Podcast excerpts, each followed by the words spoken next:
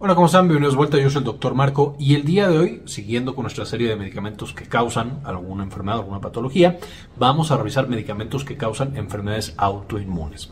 Entonces vamos a revisarla un poco diferente a los otros videos, vamos a ir de las principales enfermedades autoinmunes que se asocian a medicamentos y vamos a ver qué medicamento causa cada enfermedad autoinmune por la gran variedad. Entonces, empecemos. Entonces, ¿qué medicamentos causan enfermedades autoinmunes? Es lo que vamos a revisar el día de hoy.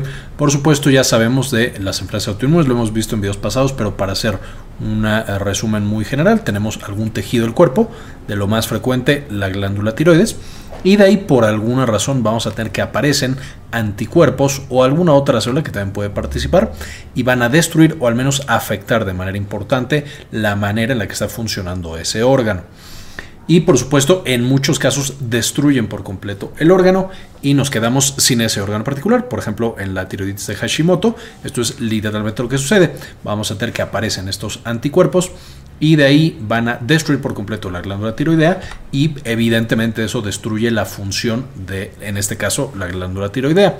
Pero tenemos enfermedades autoinmunes, es decir, la formación de estos anticuerpos o de células que atacan a, nuestros, a nuestras células contra muchísimas cosas, contra la colágena de los vasos sanguíneos, contra la colágena o algunas otras proteínas de las articulaciones, por supuesto eso sería vasculitis para el primer ejemplo y artritis reumatoidea para el segundo ejemplo.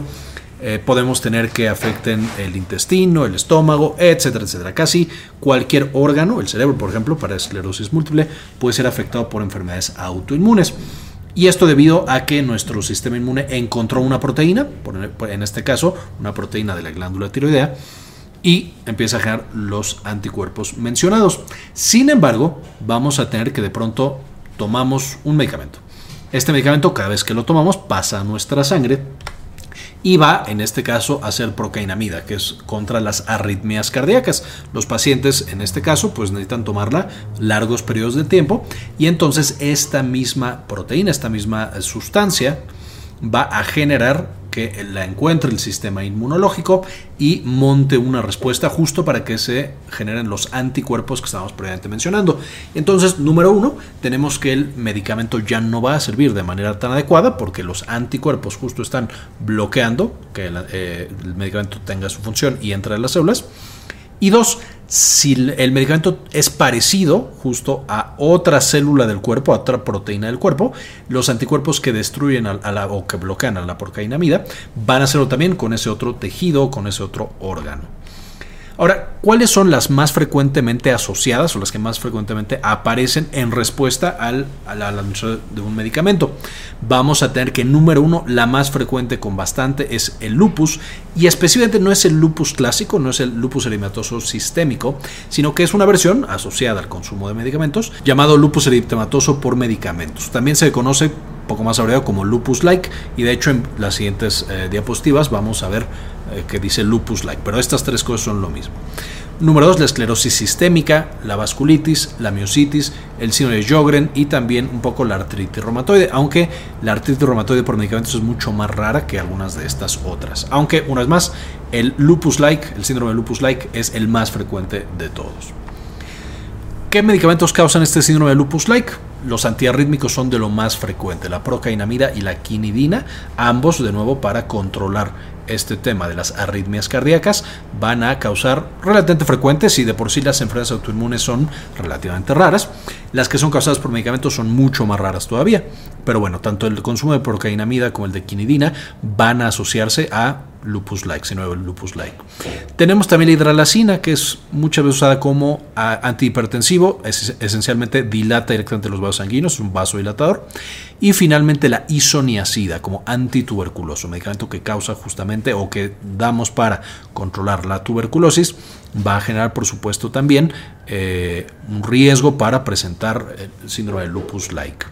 Vamos a tener la esclerosis sistémica, esta enfermedad en la cual los vasos sanguíneos y algunas otras partes del cuerpo, músculos y demás, empiezan a lastimarse y ser sustituidos básicamente por una cicatriz, por tejido cicatrizal, colágena, básicamente eso.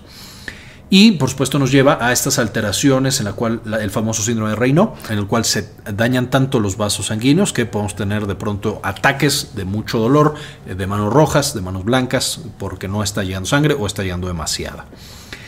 ¿Qué causa la esclerosis sistémica? Vamos a tener que la bleomicina, que es un antibiótico viejito, ya casi no se usa contra eh, microorganismos, pero se usa muchísimo justo contra el cáncer. Entonces es un antibiótico, especialmente antes, y ahora es, una, es parte de la quimioterapia que se le da a un paciente. Paclitaxel, uno de los quimioterapéuticos más utilizados en la actualidad. La cocaína y las anfetaminas, que por supuesto son principalmente drogas de abuso. Las anfetaminas se pueden llegar a utilizar para otras indicaciones como trastorno por déficit de atención e hiperactividad o incluso eh, para bajar de peso en algunos casos y la pentazocina, que es un anestésico. Entonces, todos estos al ser administrados, igual que pasaba con lupus like, mientras lo administramos por más tiempo y mientras lo administremos una dosis más alta, pues el riesgo se va incrementando de presentar justo esta esclerosis sistémica inducida por medicamentos.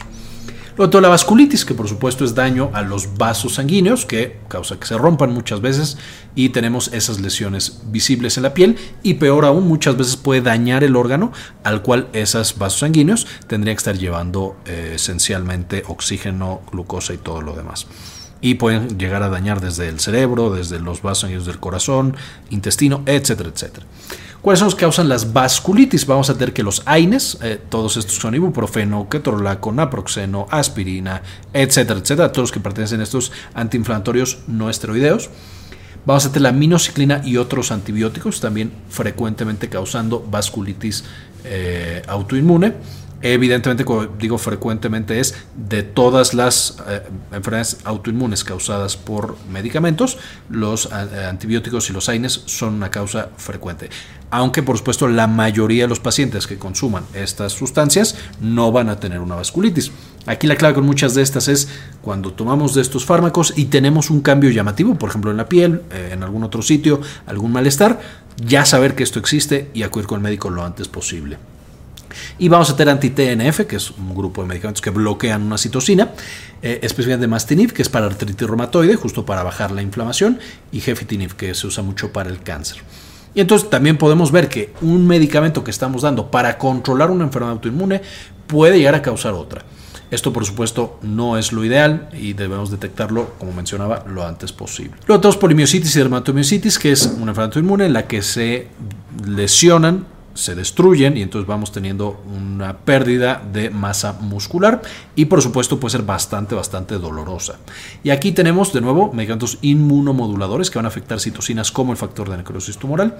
Eh, tenemos el etanercept y adalimumab, que no son inmunomoduladores y se usan justo en algunas enfermedades autoinmunes. Las estatinas y fibratos, eh, que son hipolipemiantes, por supuesto sirven las estatinas para bajar el colesterol, entre comillas, malo, que es el colesterol LDL, y los fibratos, que nos ayudan a bajar los triglicéridos. Y por supuesto son medicamentos muy muy usados. Como menciona, la gran mayoría de los pacientes no va a generar polimiositis y dermatomiositis, pero eh, alguna pequeña, pequeña minoría sí lo puede llegar a mostrar esta complicación.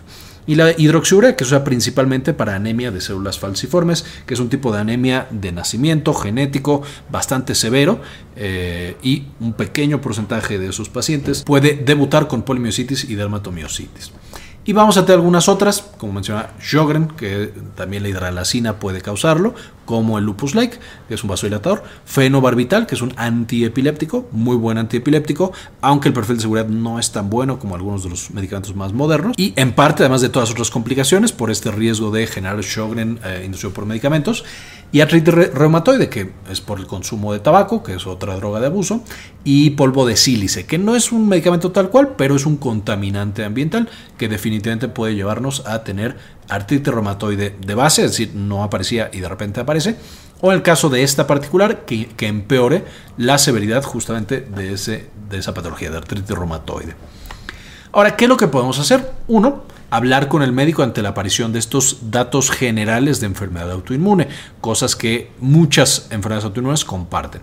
Entonces, si de repente sentimos mucha fatiga, fiebre intermitente sin origen claro, es decir, no, yo no sé que tenga ninguna infección, eh, no tengo ningún dolor en ninguna parte del cuerpo, o tengo dolor en todos lados, eh, es dolor muscular y cambios en la piel como lo que veíamos de tener una piel con manchas, especialmente rojas. También es importante mencionar que a diferencia de las enfermedades autoinmunes primarias, es decir, que no hay otro factor de riesgo que aparecen de manera completamente espontánea, las que son generadas por medicamentos, uno, se pueden quitar, cuando suspendemos el medicamento, va pasando el tiempo y ya no la tenemos, se desaparece por completo.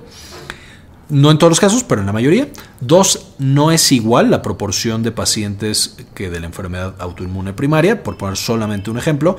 La mayoría de las que mencionamos aquí son especialmente en mujeres. Sin embargo, cuando nos vamos a la industria por medicamentos, son más frecuentes de hecho en hombres, por el riesgo mayor de que estén tomando estos medicamentos, porque somos más frecuentes a las enfermedades que se asocian a esos medicamentos. Y finalmente, de las pruebas de anticuerpos que usualmente utilizaríamos para diagnosticar las enfermedades autoinmunes primarias, cuando es por medicamentos vamos a solicitar otros anticuerpos. Eh, cada una enfermedad va a tener anticuerpos específicos, pero podemos tener estudios eh, diagnósticos, estudios de sangre, que nos dan anticuerpos diferentes y esto es importante porque como ya estamos acostumbrados a que cuando sospechamos de una enfermedad autoinmune mandamos X o Y eh, anticuerpo, en estas tenemos que considerar que sean a lo mejor Z y A los anticuerpos que pedimos, por poner ejemplos arbitrarios. Y básicamente esta es la información que quería compartir con ustedes el día de hoy. Por supuesto, antes de terminar, quisiera agradecer a algunas de las personas que han decidido apoyarnos con una donación mensual de 1 o 2 dólares.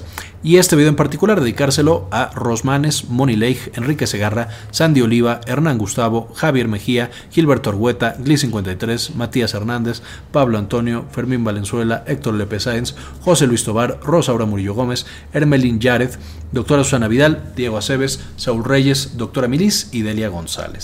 Y como en todos los videos, les dejo las referencias para que ustedes puedan revisarlas y aprender mucho más de este importante tema. Muy bien, esto fue todo por el video de hoy. Muchas gracias por ver el video hasta este punto. Con esto terminamos y ahora sí, ayúdenos a cambiar el mundo. Compartan la información. También quería mostrarles que ya tenemos la versión nueva y mejorada de Clínica Cares, que es la clínica en la que damos la atención médica. Eh, se puede, por supuesto, ya agendar cita en esta nueva versión de Clínica Cares con un servidor, con la doctora eh, Georgina Carranza y conmigo, eh, justamente para atender cuestiones de salud de la mujer y, por supuesto, también salud general. Si tienen, por supuesto, alguna duda, alguna pregunta, en clinicacares.com.mx nos pueden encontrar.